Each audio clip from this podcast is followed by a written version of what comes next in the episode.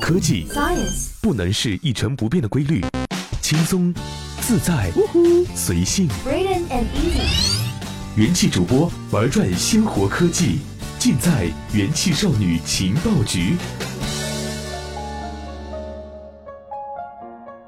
大家好，这里是用智商捍卫节操，用情商接收美貌的元气少女情报局，我是小一。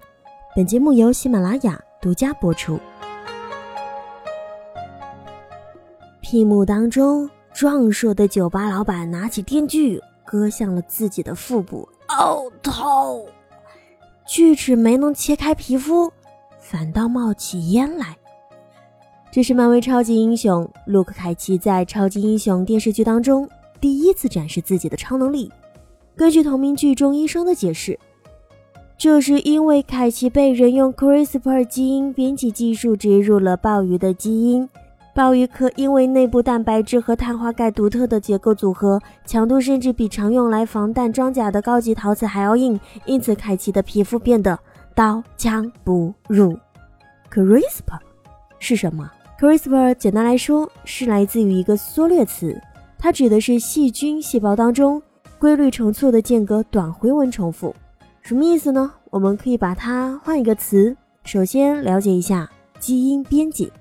其实按照我们的理解，早在之前传统的杂交育种就是早期对基因的人工改造，比如袁隆平1977年培育出穗大利多的南雍二号杂交水稻。更早之前还有宠物狗，很多品种都是可以用来杂交诞生的。你也可以认为这都是一种基因编辑。但无论是水稻还是杂交狗，由于没有借助现代分子生物学的这样一个手段，无法精细的修饰基因。结果往往不可控，而一九八零年开始兴起的转基因能够做到这一点，将目的基因与载体分子结合为重组 DNA 分子，利用脓杆菌或基因枪注入到受体细胞后大量增殖，再筛选出具有重组 DNA 分子的重组细胞，以此导入外来的基因。这种方法用比较粗糙的方式，以外部片段修饰目标基因，比较随机。也不够准确，CRISPR 则可以达到精确编辑任何生物、任何细胞里的 DNA。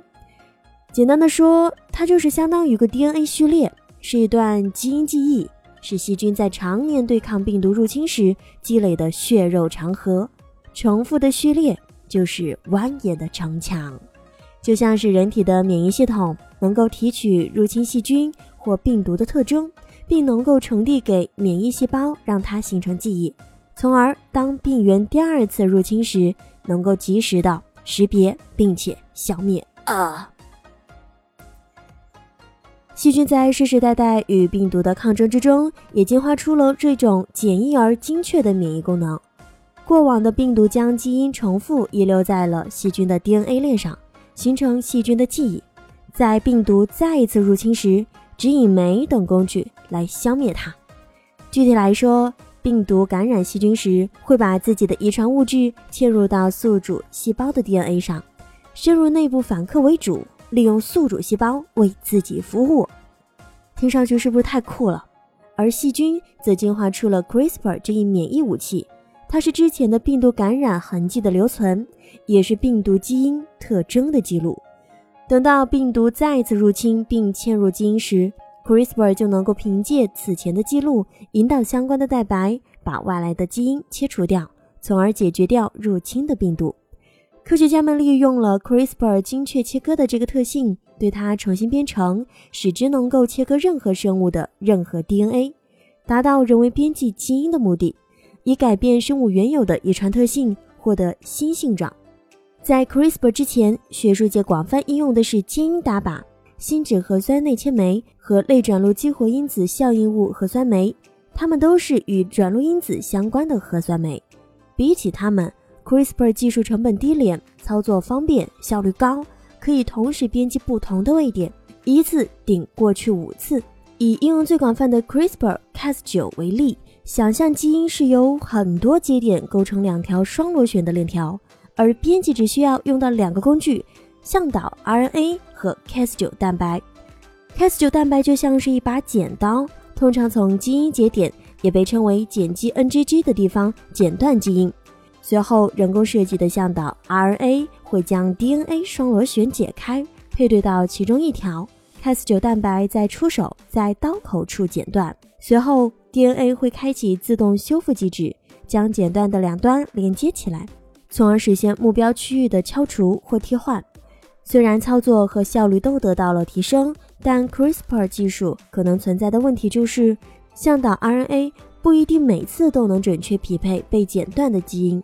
在 DNA 损伤修复的时候，也可能出现意外，就像是一列没有被铁轨合理引导的出轨火车，随时会导致基因组产生未知的突变，这就被称为拖把效应。随着科学家们对 CRISPR-Cas 系统的不断优化，脱靶率正在不断降低。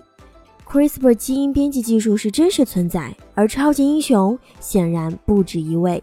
在二零一六年重启美剧《X 档案》的第十季中，CRISPR 就化身为外星人的生物武器，可以敲除地球人的腺苷脱氨酶基因，从而破坏全球人类的免疫系统。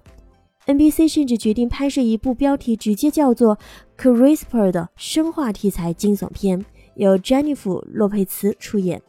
这些都是比较异想的科幻情节啦，比如《X 档案》的科学顾问、马里兰大学病毒学家。安妮·西蒙自己就认为这些情节不可能发生，CRISPR 是有益的研究工具。不过，CRISPR 也确实将一些科幻情节变成了现实。早在1990年，著名科幻作家迈克尔·克兰顿就在《侏罗纪公园》一书当中写道：“复活恐龙的可能。”在故事当中，科学家从琥珀中提取了上古蚊子血液里的恐龙 DNA，然后用现代青蛙的 DNA 片段。补上不完整的部分，从而复活出了恐龙。这个故事给了哈佛大学遗传学家乔治·丘奇启发。这位科学家是合成生物学的先锋，帮助启动了人类基因组计划，也是 CRISPR 技术的先驱之一。他想复活猛犸象。恐龙死了六千五百万年，DNA 没法保存这么久。可是猛犸象灭绝仅数千年呢？并且遗骸在西伯利亚的冻土层中保存良好，冰冻的 DNA 仍有重新表达的机会。但是猛犸象的细胞核已经受损了，所以丘奇利用 CRISPR 技术将猛犸象的 DNA 编辑到了亚洲象的染色体当中，再通过克隆技术培育出杂交胚胎，希望让这个物种的某些性状重见天日。通过精确选择和编辑猛犸象的 DNA。丘奇团队两年来编辑过的基因片段数量已经由十五增至到了四十五个。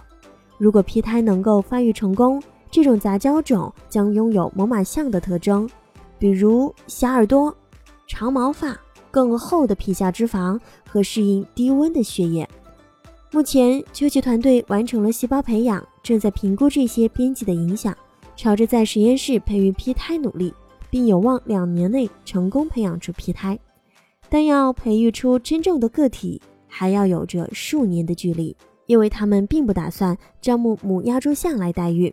秋奇团队不想把濒危物种的雌性个体置于危险的境地，他们计划建造一个巨大的人工子宫。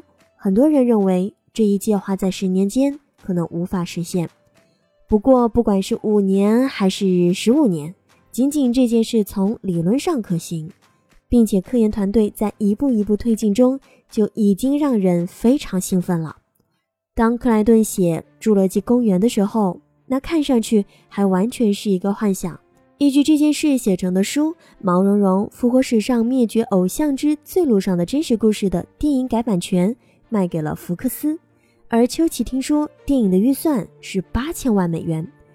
除了丘奇，加州大学圣克鲁兹分校的本诺瓦克也希望利用博物馆里的标本复活19世纪末灭绝的旅鸽。他相信，如果没有 CRISPR 技术，复活已灭绝的生物只是美好的幻想。所以，CRISPR 到底是怎么回事？科学家和商业公司们又在用它做什么？现在，你知道了吗？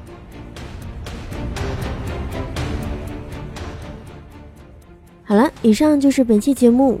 我是小一，下期我们再见喽，拜拜。